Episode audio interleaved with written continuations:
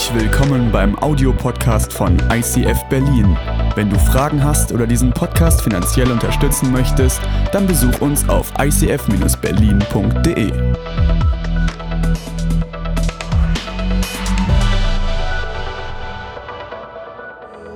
Jesus, wenn wir in deine Gegenwart kommen, dann sind wir in deiner Herrlichkeit und dann dürfen wir dich sehen.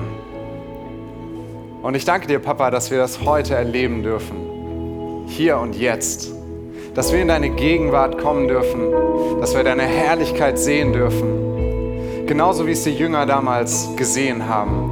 Dass wir erleben, wer du bist, was dich ausmacht, wie du lebst, wie du liebst. Und ich möchte dich bitten, Papa, dass du uns heute dieses Geheimnis aufschließt, wie du liebst, dass wir das neu erkennen für uns in unserem Leben, was dich ausmacht. Ich möchte dich bitten, Vater, dass du uns dieses Wort von dir, die Bibel, aufschließt, dass das Wort Gottes in unserem Leben lebendig wird, dass wir es heute neu erkennen. Herr, sprich du zu uns. Sprich du zu uns heute. Amen. Herzlich willkommen, mega schön, dass du heute mit dabei bist. Ähm, ich möchte dich zu Beginn einmal äh, fragen, erinnere dich mal zurück an den Moment, als du zum letzten Mal mit einem Kind auf einem Spielplatz warst. Ja? Wer von euch erinnert sich noch? Das letzte Mal mit einem Kind auf einem Spielplatz? Ja, sehr gut, sehr gut. Ähm, auf einem Spielplatz ist es ja immer so, ne? die Kinder haben da alle ihren Spaß und die Eltern, die sitzen so zur Seite. Ne? Und dann, ich weiß nicht, ob euch das schon mal aufgefallen ist, es gibt zwei Arten von Eltern, zwei Typen von Eltern auf einem Spielplatz. Ja? Die erste Art von Eltern auf einem Spielplatz, die sitzt am Rand, aber die sitzt so ganz vorne auf der Bank, ja? Und dann gucken die so, was mit ihrem Kind gerade los ist. Wo ist der kleine Mark Lerner, ja? Dann wird geguckt, hier, Friedrich Ole, ja? Fallen der nicht schon wieder runter, ja? Ähm, Jan, äh, Jan Mark, ja? Gibt der Sarah Alexandra bitte die Schaufel zurück, ne? Und äh, Friedrich Max, ja? Renn nicht so schnell, ja? Das sind so Eltern, die sind super investiert, die gucken immer ganz genau hin, ja? Und wenn irgendwas schief schief geht, sind sie sofort da, rennen, sprinten über den ganzen Spielplatz und gucken, dass ihr Kleiner, ihr, ihre Kleine nichts falsch macht, ja, dass da nichts schief geht, dass sie sich nicht verletzen. Dann gibt es die zweite Art von Eltern, ja, die sitzen auf ihrer Bank, aber die sitzen ganz hinten, ja, und die gucken sich das alles so an, ne? und die gucken eigentlich auch gar nicht, wo ihr Kind gerade ist, sondern die gucken sich die anderen Kinder an, ja, und dann wird gemutmaßt, ne, so, ja, hast du den da drüben gesehen, ja, so wie der rumrennt, der kriegt bestimmt den ganzen Tag nur Cola, ja, oder, oh, warum können die Leute ihre Kinder nicht erziehen, ja, die gehen so unhöflich mit rum, hast du gesehen, der hat schon wieder den anderen geschlagen, ne, und dann, wenn diese zweite Art Art von Eltern dann am Ende des Tages ihr Kind mitnimmt, das ist meistens die schlimmsten. Ähm, es gibt so zwei Arten von Eltern und ich als werdender Papa frage mich schon manchmal so, naja, welche Art von Papa werde ich denn sein? Ne? So werde ich immer ganz genau hingucken und immer sagen, boah, das geht so nicht, hier, mach mal anders, mach mal besser. Oder werde ich so ein Papa sein und mir denken so, ja, lass die Kinder Kinder sein, ne? so wird schon werden. Und weißt du was? Diese Spannung zwischen, boah, ganz klar und hier eine klare Kante, klare Regeln und ach ja, ich vergeb's und ich schaue drüber hinweg und es wird schon nicht so schlimm gewesen sein. Diese Spannung zwischen diesen beiden Polen, die begegnet uns ja nicht nur bei Eltern und Kindern. Ne? Auch wenn du keine Kinder hast, ja, oder, ähm, oder gerade nicht in der Familie lebst, dann, dann erfährst du diese Spannung trotzdem und zwar an deinem Arbeitsplatz ja, im Studium, in der Gemeinde, ja, mit anderen Christen, mit anderen Familienmitgliedern, mit Freunden, erlebst du diese Spannung. Wo sind Situationen, wo ich Dinge klar ansprechen muss und sagen muss, so kann es nicht weitergehen. Ja? Du zerstörst dich, du zerstörst deine Beziehungen, so geht es nicht weiter. Und wo gibt es Situationen, wo du sagen musst, oh, ich weiß, das ist jetzt nicht nach dem Buch, ja, und ich würde es mir anders wünschen für diese Person, aber ich weiß, wenn ich die jetzt da anspreche, dann, ah, das wird ein ganz schwieriges Gespräch. Ich, ich, ich vergebe lieber, ich lasse es lieber dahingestellt sein. Es hilft nicht, wenn ich da jetzt Wahrheit reinspreche. Und diese Spannung, glaube ich, die kennen wir alle ja, in unseren Beziehungen, egal in welchem Umfeld. Und jetzt ist es ja so, als Nachfolger von Jesus, ja, hat Jesus uns zu uns gesagt, ja, euch als Christen wird man ja erkennen an eurer Liebe. Ja? Man wird euch Christen, wenn ihr mir nachfolgt, wird man euch erkennen, weil ihr anders liebt, weil ihr anders Beziehungen lebt als die Menschen um euch herum. Euch wird man an eurer Liebe erkennen. Und er hat gesagt, oder über ihn wurde gesagt, wir sollen so lieben wie er. Ja, so wie Jesus uns Menschen geliebt hat, so sollen wir andere auch lieben. Das ist jetzt natürlich die Frage, ne, wo steht denn Jesus auf diesem Spektrum, ne, zwischen diesen beiden Polen, zwischen, boah, klare Kante und oh, ich vergebe mal alles, was da so kommt. Wo steht Jesus eigentlich? Ne? So, wo, wo würden wir ihn einordnen? Ich möchte euch da zu Beginn vier kurze Geschichten erzählen, ja? wo wir einfach in die Bibel reingucken, wir schauen uns an, wie geht Jesus mit Menschen um, ja? was, was ist ihm wichtig, wie begegnet er Menschen. Alright, die erste Geschichte ja, äh, ist die Frau am Brunnen. Jesus ist unterwegs, es ist heiß, er hat Durst. Äh, Jesus ist tatsächlich alleine, ja, er schickt seine Jünger voraus. Jesus ist alleine und er kommt zu einem Brunnen. Es ist um den Mittag rum, es ist super heiß. Jesus setzt sich an diesen Brunnen und da ist eine Frau, die schöpft gerade Wasser. Und Jesus sagt zu dieser Frau, boah, bitte, kann ich was von deinem Wasser haben? Schöpf mir eine Kelle Wasser, ich habe Durst. Ja, und die Frau schöpft ihm Wasser, gibt ihm Wasser und sie starten ein Gespräch über den Glauben. Jetzt würden wir aus heutiger Brille sagen, boah, krass, ja, dieser Jesus, ein Mann, der eine Frau um einen Gefallen bittet, kann der sich nicht selber Wasser holen? Ja, so das wäre unsere Perspektive heute. Jesus, was fällt dir ein? Ja, diese Frau, die arme Frau da in der Mittagssitze, du kannst es doch wohl selber. Ja? Aus damaliger Sicht, die haben ganz anders auf diese Situation geschaut. Die haben gedacht, ein Mann spricht eine wildfremde Frau an. Das geht nicht. Ja, das macht man nicht, Jesus. Das macht man nicht. Und Jesus hat auch an, den, an der Kleidung, konnte man damals sehen, die hat zu einer anderen Volksgruppe gehört. Ja? Das war eine Samariterin. Das ist so, die hatten mit den Juden so eine Hassliebe. Ja? Es waren, waren blutsverwandt, aber konnten sich trotzdem nicht ausstehen. Jesus als Jude hätte diese Frau niemals ansprechen dürfen. Ja? Ein Mann, keine Frau und vor allem ein Jude, keine Samariterin. Und trotzdem merkt man in diesem Gespräch, Jesus begibt sich mit ihr auf Augenhöhe. Ja? Er, er, er, geht über all diese Mauern, über diese religiösen, sozialen, kulturellen, strukturellen Mauern, geht er einfach hinweg und sagt, du und ich, wir haben jetzt mal ein ernstes Gespräch über den Glauben, über Religion, was dich gerade beschäftigt, ja, und, und ich teile mit dir mein Herz. Und er ist mit ihr offener als mit vielen Juden, ja. Und dann, gerade als das Gespräch so richtig seelsorgerisch tief wird ne, und sie über den Glauben reden, dann sagt Jesus, ja, ähm, hol doch mal deinen Mann aus der Stadt. Ja? Und die Frau äh, guckt wahrscheinlich auf den Boden und sagt, ja, ich habe keinen Mann. Und Jesus setzt noch mal einen drauf und er sagt, richtig, du hast keinen Mann, du hattest schon fünf Männer und der, mit dem du jetzt gerade zusammenlebst, das ist auch nicht dein Mann. Ne, so, und dann denkt man sich so, Jesus, ja, was machst du da? Du hast gerade mit der Frau so ein richtig cooles, tiefes Gespräch über den Glauben gehabt. Ja, du, du bist über so viele Mauern gesprungen, um mit ihr zu reden. Du hast, ja, du hast ihr so viel Liebe erwiesen.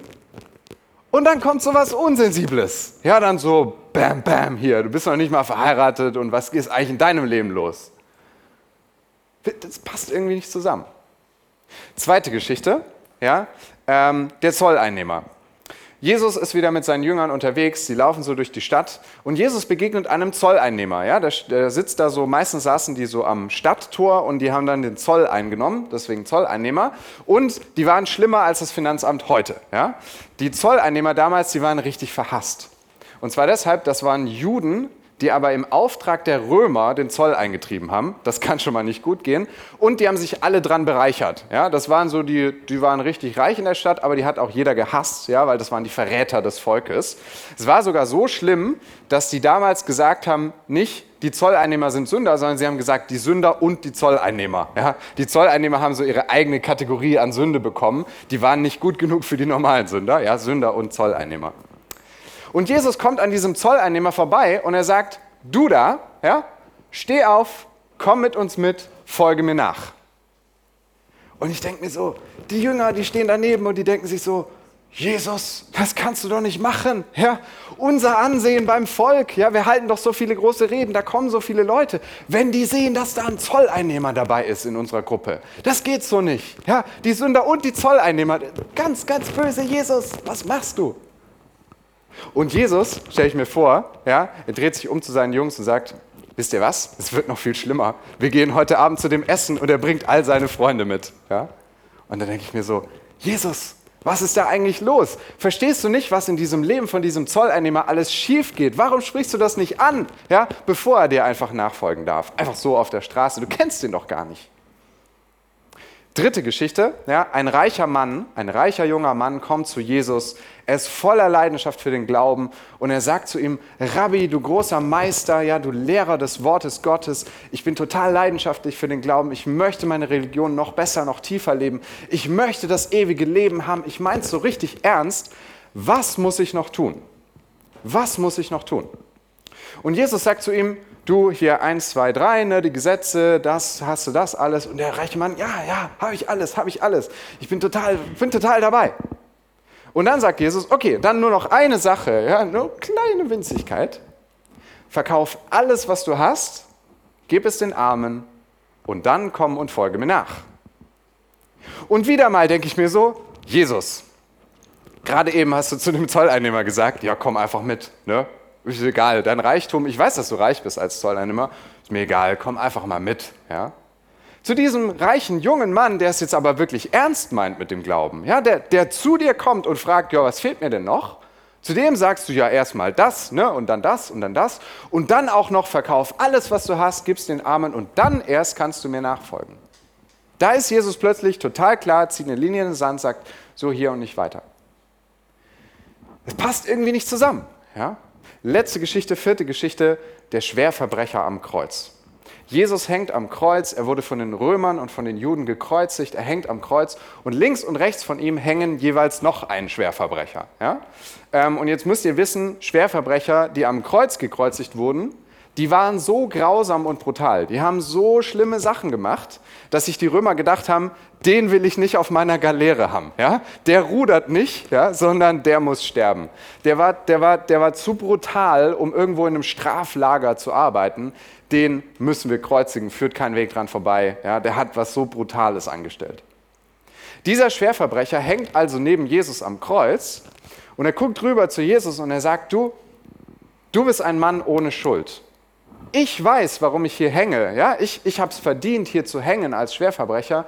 Du, Jesus, das weiß ich aber, du bist ohne Schuld. Und dann sagt er den kleinen Satz, denke an mich, wenn du in dein Reich kommst. Und Jesus guckt rüber zu diesem Mann, der gerade noch zwei Minuten auf der Lebensuhr hat, ja? und er sagt zu ihm, ach du, du wirst heute noch in meinem Reich sein. Und dann denke ich mir so, Jesus, der hat nicht mal gesagt, dass es ihm leid tut. Ja? Der hat keine Chance mehr zu büßen, Umkehr zu tun. Der hat keine Chance mehr, irgendwas gut zu machen in seinem Leben. Der stirbt gerade und du sagst einfach nur zu ihm, ja gut, okay, dann kommst du mal mit in mein Reich. Wenn man sich so diese Geschichten anschaut, dann merkt man, die Art und Weise, wie Jesus Beziehungen lebt, wie Jesus Menschen begegnet, die ist total chaotisch, ja? die ist inkonsequent, die ist manchmal unfair, und die ist verwirrend. Ja? Jesus begegnet scheinbar jedem Menschen anders. Ja? Bei der einen ist es so, beim anderen ist es so. Der eine muss total viel machen, bevor er ihm nachfolgen darf. Beim anderen ist es irgendwie egal. Ja? Er guckt drüber hinweg. Er sagt, du bist einfach jetzt mit dabei. Und dann denke ich mir so, Jesus, wie soll ich denn deinem Beispiel nachfolgen, ja? wenn ich noch nicht mal das irgendwie klar kriege, wie du mit Menschen umgegangen bist? Dann ist es doch für mich noch viel schwieriger, in dieser Spannung zu leben. Aus, ich muss Dinge klar ansprechen, die schief laufen und ich muss Gnade erweisen, ich muss Vergebung erweisen, damit Menschen zum Glauben kommen. Johannes war einer von den Jüngern, die mit Jesus unterwegs waren. Der hat quasi von Anfang an erlebt, was Jesus so gemacht hat, wie er gelebt hat, was er gepredigt hat, wie er mit Menschen umgegangen ist. Und dieser Johannes, der wird immer älter, ne? alle anderen Apostel um ihn rum, alle anderen Jünger, die sterben weg, ja? die, die, werden, die werden als Märtyrer getötet. Der Johannes, der lebt noch relativ lange und irgendwann sagt die Gemeinde zu ihm, Johannes, ähm, so langsam wäre es mal gut, wenn du aufschreibst, was du uns so erzählst. Ne? So, du wirst immer älter, Jesus scheint noch nicht heute zu kommen. Ja, so schreib doch bitte mal auf, was du so mit Jesus erlebt hast. Wir wollen das für die Nachwelt noch behalten. Johannes setzt sich im Alter hin und er überlegt, wie starte ich dieses Evangelium? Ja, wie starte ich diese gute Geschichte, diese gute Botschaft von Jesus? Was habe ich so alles erlebt und wie bringe ich das auf einen Punkt? Was ist wichtig zu verstehen an dieser Person von Jesus und wie er liebt, wie er Beziehungen lebt? Und Johannes kommt auf dieses Bild vom Wort Gottes, das Mensch wird. Ja? Johannes 1, Vers 14 schreibt Johannes, die folgenden Worte. Er schreibt die folgenden Worte. Er, das Wort, wurde ein Mensch, er lebte bei uns und wir sahen seine Herrlichkeit. Wenn Johannes jetzt wir sahen seine Herrlichkeit schreibt, ja, dann meint er nicht, ja, wir so als Gemeinde sehen die Herrlichkeit, ne, oder du kannst die Herrlichkeit sehen, ich kann die Herrlichkeit sehen, sondern nein, ich glaube, er meint wirklich wir, ich, Johannes, ja, ich und meine Jungs, wir haben seine Herrlichkeit gesehen. Johannes sagt, ich war mit dabei, ja, ich habe diesen Jesus erlebt, dieses Wort Gottes, das auf die Erde kommt und seine Herrlichkeit. Weiter, es war die Herrlichkeit, die ihm der Vater gegeben hat, ihm, seinem einzigen Sohn. Und dann stelle ich mir so vor, wie Johannes innehält und er überlegt sich, wie kriege ich jetzt diese Beziehungen, die Jesus gelebt hat, wie kriege ich dieses Wesen von Jesus in seiner ganzen Komplexität, wie kriege ich das auf einen Nenner? Was ist es, was Jesus ausmacht als Person? Und dann benutzt er den folgenden Ausdruck, Jesus war ganz erfüllt von Gottes Gnade und Wahrheit. Von Gottes Gnade und Wahrheit. Ich habe euch das mal mitgebracht, ja? die Gnade und die Wahrheit. Die Gnade auf der einen Seite sagt, hey, dir ist alles vergeben. Ich liebe dich bedingungslos. Es gibt nichts, was du tun kannst, um dir meine Liebe zu verdienen. Gnade, Vergebung, Annahme, Liebe bedingungslos. Die Wahrheit ist, es gibt Dinge in deinem Leben, für die musst du Verantwortung tragen. Es gibt Dinge in deinem Leben, die zerstören dich, die zerstören die Beziehungen um dich herum. Und ich kann das so nicht stehen lassen. Aus lauter Liebe zu dir muss ich diese Dinge ansprechen. Und Johannes sagt, Jesus war nicht eins von beiden, sondern er war beides zu 100 Prozent. Jesus war ganz erfüllt von Gottes Gnade und von seiner Wahrheit.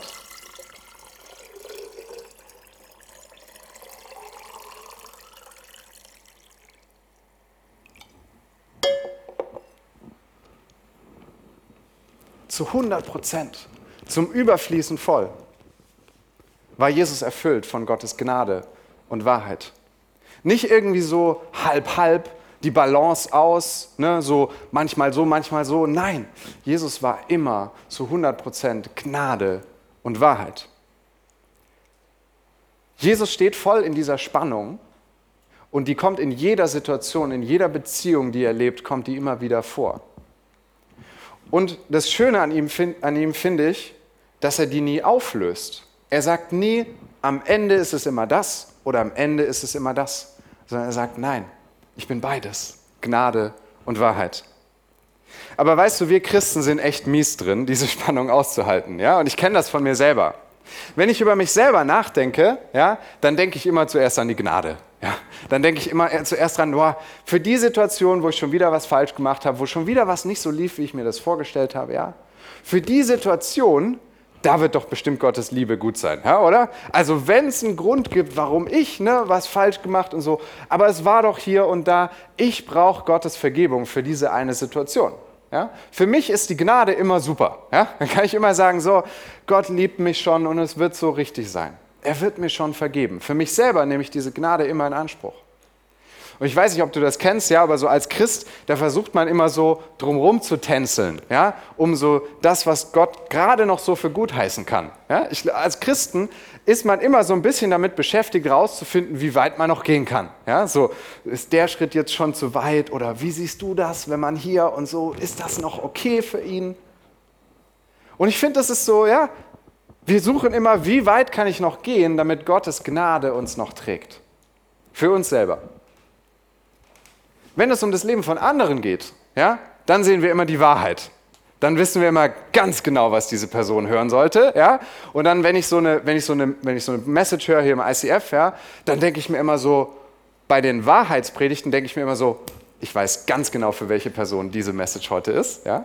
Bei den Gnaden-Messages denke ich mir immer so, oh ja, ist das schön, ja, das nehme ich für mich jetzt in Anspruch. Ich finde das so krass, ja, wie wir, wie wir Christen es oft schaffen, für uns selbst diese Gnade in Anspruch zu nehmen und für andere nur Wahrheit zu haben. Aber Jesus selbst hat uns vorgelebt, dass wir immer Gnade und Wahrheit zusammen sein müssen. Dass Johannes sagt, das Wesen von Jesus ist Gnade und Wahrheit. Jesus sagt zu uns Christen, die ihm nachfolgen, zu uns Jüngern, sagt er, schau nicht zuerst auf den Splitter im Auge des anderen, sondern schau auf den Balken in deinem eigenen Auge. Ich habe noch eine Geschichte für euch dabei. Eines Tages kommt eine Menschenmenge zu Jesus. Ja? Und diese Menschenmenge ist total aufgebracht. In der Menschenmenge sind alle möglichen dabei, ja, Leute, die nur gaffen wollen, Leute, die total erbost und ärgerlich sind, religiöse Führer, ja, bunte Menge. Und diese Menge, ähm, die schleppt eine Frau mit, die sie gerade eben erwischt haben, irgendjemand, ja, gerade eben erwischt hat beim Ehebruch. Und die schleppen diese Frau mit, riesen Menschenmenge kommt auf Jesus zu, alle total schreien um sich, ne, wild. Und an der Stelle finde ich es noch interessant, ja, dass sie nur die Frau mitgeschleppt haben, nicht den Mann. Aber sie kommen zu Jesus und die religiösen Führer bauen sich vor Jesus auf und sagen, Jesus, diese Frau hier, ja, die hier sitzt auf dem Boden, die haben wir gerade beim Ehebruch erwischt. Jetzt eben gerade in flagranti, ja. Und Jesus, du weißt ja auch ganz genau, im Gesetz von Mose steht, wenn jemand die Ehe bricht, dann muss diese Person gesteinigt werden. Ja? Jesus, wir haben die Steine schon dabei. Ja? Und dann fragen sie ganz suffisant, was sagst du denn dazu? Was sagst du denn dazu zu dieser Frau? Gnade oder Wahrheit? Du musst dich entscheiden, Jesus. Ne? Was machst du jetzt? Wenn Jesus zu dieser Frau sagt und zu den Umstehenden, hey, Fehler passieren im Leben, ich vergebe dir, es ist alles okay, ja, lass sie in Ruhe, dann ist Chaos, ja, dann ist richtig Chaos. Wenn Jesus zu dieser Frau sagt, boah krass, was fällt dir ein? Wie kannst du das nur machen? Ja, was, was ist hier eigentlich los? Wer hat einen Stein für mich? Ich bin als erstes mit dabei. Dann ist auch richtig was los. Jesus hätte sogar noch den einfachen Weg gehen können und sagen können, du, wir leben gerade gar nicht im Gesetz unter Mose, ja, sondern wir leben im römischen Reich. Im römischen Reich dürfen wir sowieso nicht entscheiden, wer gesteinigt wird, ja, also lasst mich damit in Ruhe. Und stattdessen kniet sich Jesus nieder und er fängt einfach an, auf den Boden zu schreiben, irgendwas in den Boden zu malen. Wir wissen nicht was. Die Menschenmenge ist immer noch total aufgebracht, ja, und sie versteht nicht, was jetzt hier los ist, gerade in dieser Situation. Und dann fragen sie Jesus nochmal, ja, Jesus, was machen wir denn jetzt? Ja, wir haben alle Steine dabei, kann es jetzt losgehen? Und Jesus schreibt weiter und er richtet sich auf und er sagt, wer von euch ohne Schuld ist, der darf den ersten Stein werfen. Und dann wird es ganz ruhig und dann steht in der Bibel, und die Menschen gingen einer nach dem anderen fort, die Ältesten zuerst. Und dann ist es ganz ruhig, nur noch Jesus und diese Frau. Und jetzt ist natürlich die Frage, was macht Jesus jetzt mit dieser Frau? Ja, also und Jesus schaut ihr in die Augen und er sagt zu ihr, ich verurteile dich nicht. Ich verurteile dich nicht. Und wir denken uns, Gnade, ja, juhu. Und dann sagt er, geh und lade von jetzt an keine Schuld mehr auf dich. Und wir denken uns so, ja, Wahrheit, er spricht es an in ihrem Leben. Wisst ihr, in der Situation wird es für mich so klar und deutlich, wie Jesus diese Spannung aus Gnade und Wahrheit lebt. Er lässt es nicht einfach nur so stehen, was sie getan hat, sondern er sagt, nee, lade von jetzt an keine Schuld mehr auf dich. Ich spreche Wahrheit in dein Leben rein. Ich liebe dich so sehr, dass ich diesen Punkt in deinem Leben nicht einfach nur so stehen lassen kann. Aber das wachen wir beide miteinander aus. Und zum anderen sagt er, Gnade, ich verurteile dich nicht. Von mir wirst du keinen Stein ins Gesicht bekommen. Von mir wirst du bedingungslose Liebe bekommen. Ich wenn du möchtest, dann schaue ich nicht mehr auf das, was passiert ist, sondern ich schaue mit dir nach vorne. Und das ist genau die Spannung, die Jesus lebt zwischen Gnade und Wahrheit in diesem einen Moment. Wisst ihr, Jesus, der hätte diesen Stein werfen dürfen. Jesus war ein Mensch ohne Schuld. Der hätte diesen Stein werfen dürfen. Der hätte sagen können, ich verurteile dich, ich bin gut, ja, ich bin rein, ich habe keine Schuld auf mich geladen, ich Jesus darf dich steinigen. Und trotzdem tut er es nicht. Trotzdem tut er es nicht. Aber er, er lässt es auch nicht einfach nur so stehen, sondern er benennt die Sünde in ihrem Leben. Und er sagt, das ist ein Punkt, da kommen wir so nicht weiter. Das ist ein Punkt, der zerstört deine Beziehungen, der zerstört deine Ehe, deine Familie, der zerstört alles, was du hast und er zerstört deine Beziehung zu Gott. Und weil ich dich so liebe und weil ich dich nicht verurteile, kann ich diesen Punkt nicht einfach nur so stehen lassen, sondern ich muss Wahrheit in dein Leben reinsprechen. Ich möchte euch einen Vers vorlesen aus Epheser 2, der mich schon mein ganzes Leben lang beschäftigt, weil das mein Taufvers ist. Und an dem äh, arbeite ich mich immer wieder ab. Epheser 2, Vers 8. Denn aus Gnade seid ihr gerettet durch den Glauben. Und das verdankt ihr nicht eurer eigenen Kraft, sondern es ist Gottes Geschenk. Er gibt es unabhängig von irgendwelchen Taten, damit niemand darauf stolz sein kann. Die Gnade sagt, Gott liebt dich, obwohl du es nicht verdient hast. Und die Wahrheit sagt, und genau deshalb möchte Gott nicht, dass du in dieser Situation feststeckst. Und das ist auch genau die Spannung, in der wir leben.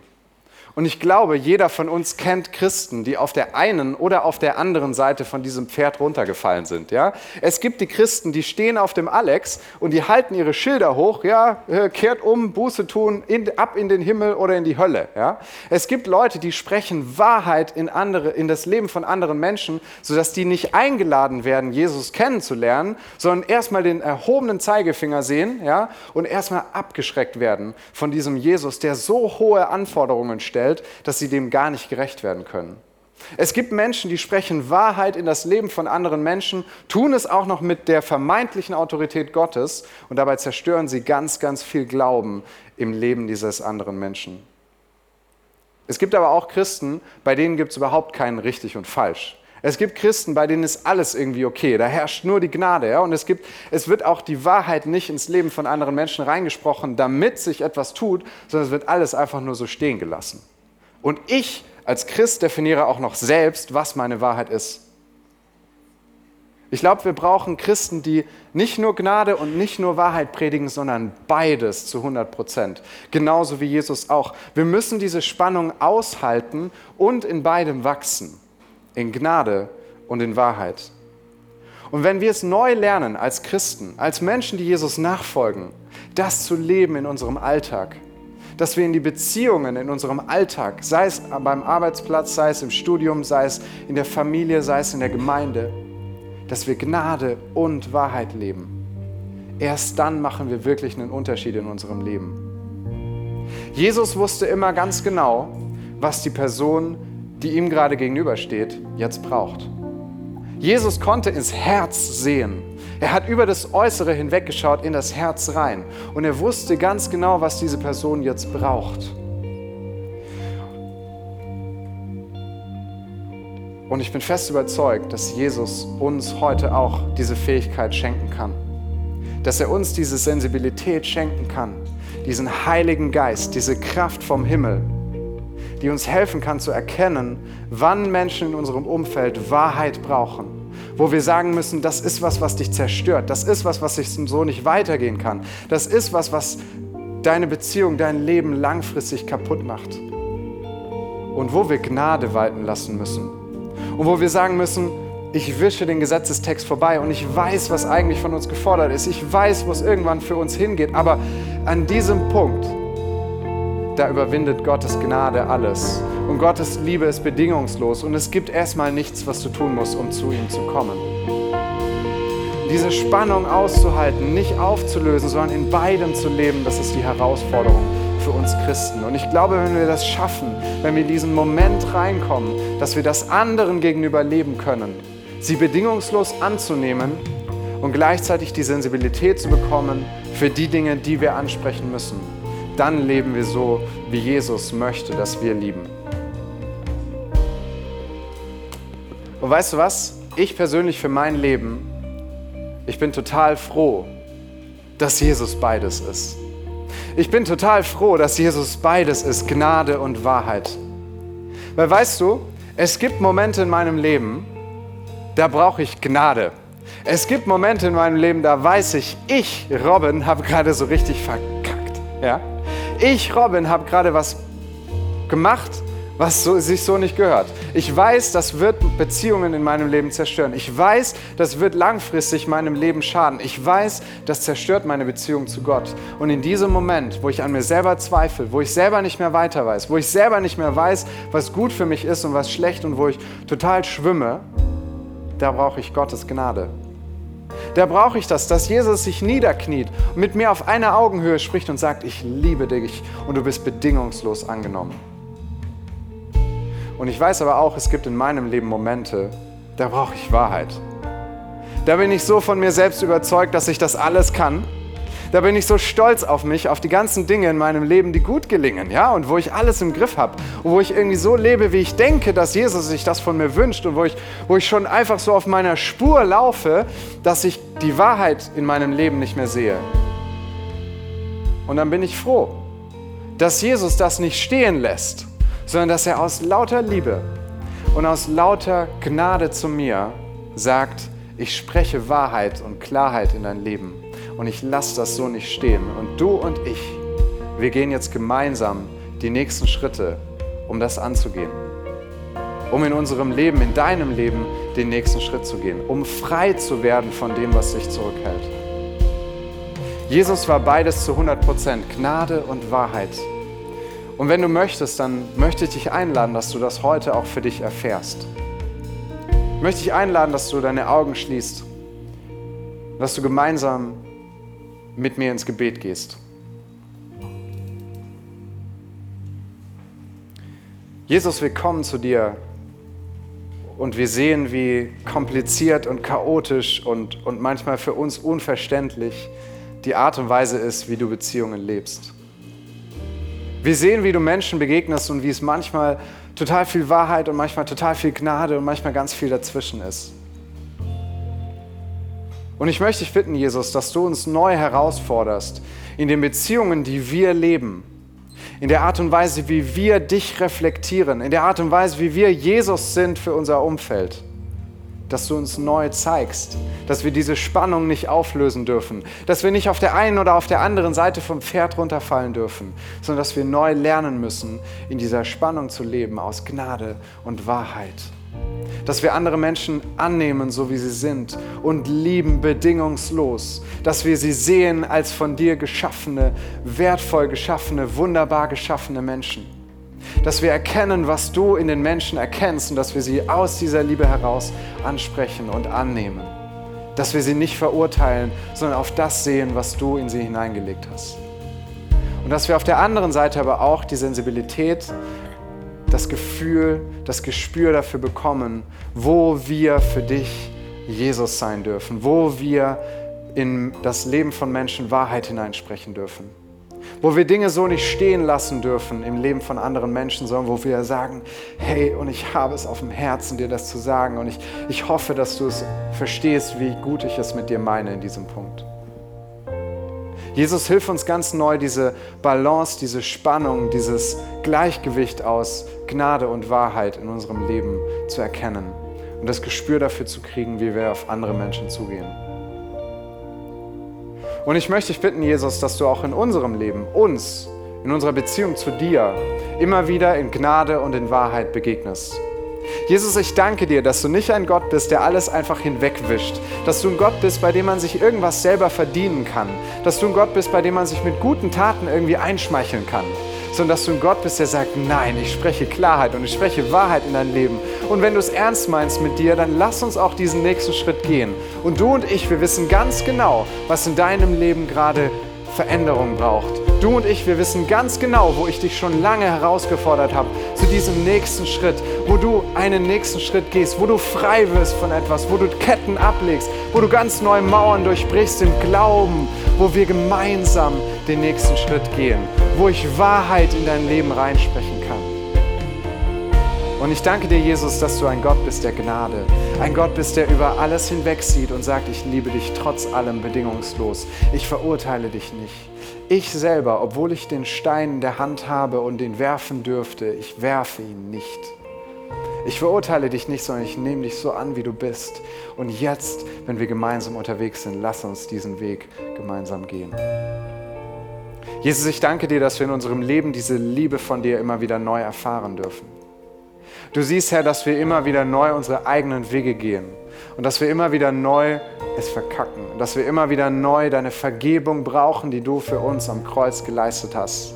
Danke, Jesus, dass du Sünde in unserem Leben benennst und dann selbst den Preis dafür bezahlst. Dass du am Kreuz für alles gelitten und hast und gestorben bist, was uns von dir trennt. Und dass wir deshalb diese ewige Hoffnung, diesen Anker der Hoffnung haben dürfen, dass Jesus, du am Ende der Zeit alles wiederherstellen wirst. Dass wir in dieser Beziehung zu dir leben dürfen und ganz neu erfahren dürfen, wie sehr du uns liebst. In Gnade und in Wahrheit. Amen.